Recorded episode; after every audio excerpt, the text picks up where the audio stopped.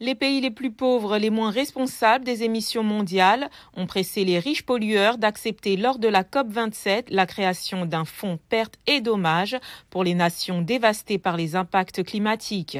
Le président élu brésilien Lula da Silva, qui a rencontré des membres de la société civile lors de la COP27, a plaidé en faveur d'un renouveau au sein de l'Organisation des Nations Unies.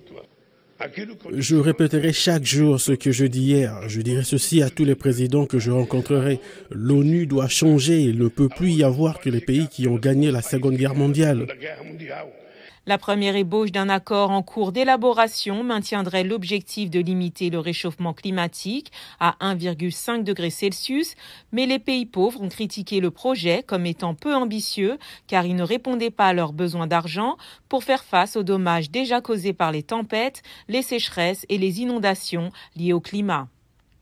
Les pourparlers ont été bloqués par des appels à la création d'un fonds spécial pour les nations vulnérables, augmentant le risque d'échec des négociations. Permettez-moi d'être clair que si les nations quittent cette COP27 sans avoir montré la volonté politique d'entendre les appels désespérés des pays les plus vulnérables du monde à établir un fonds pour les pertes et dommages, nous considérerons cela comme une grave abrogation des obligations envers nous dans le cadre de la Convention cadre des Nations Unies sur les changements climatiques et l'accord de Paris. Pas d'issue en vue, le désaccord sur les pertes et dommages a éclipsé d'autres priorités de la COP27. La conférence devant officiellement se terminer vendredi, les négociateurs égyptiens ont déclaré que les pourparlers se poursuivraient alors qu'ils s'efforçaient de trouver un compromis sur la question litigieuse.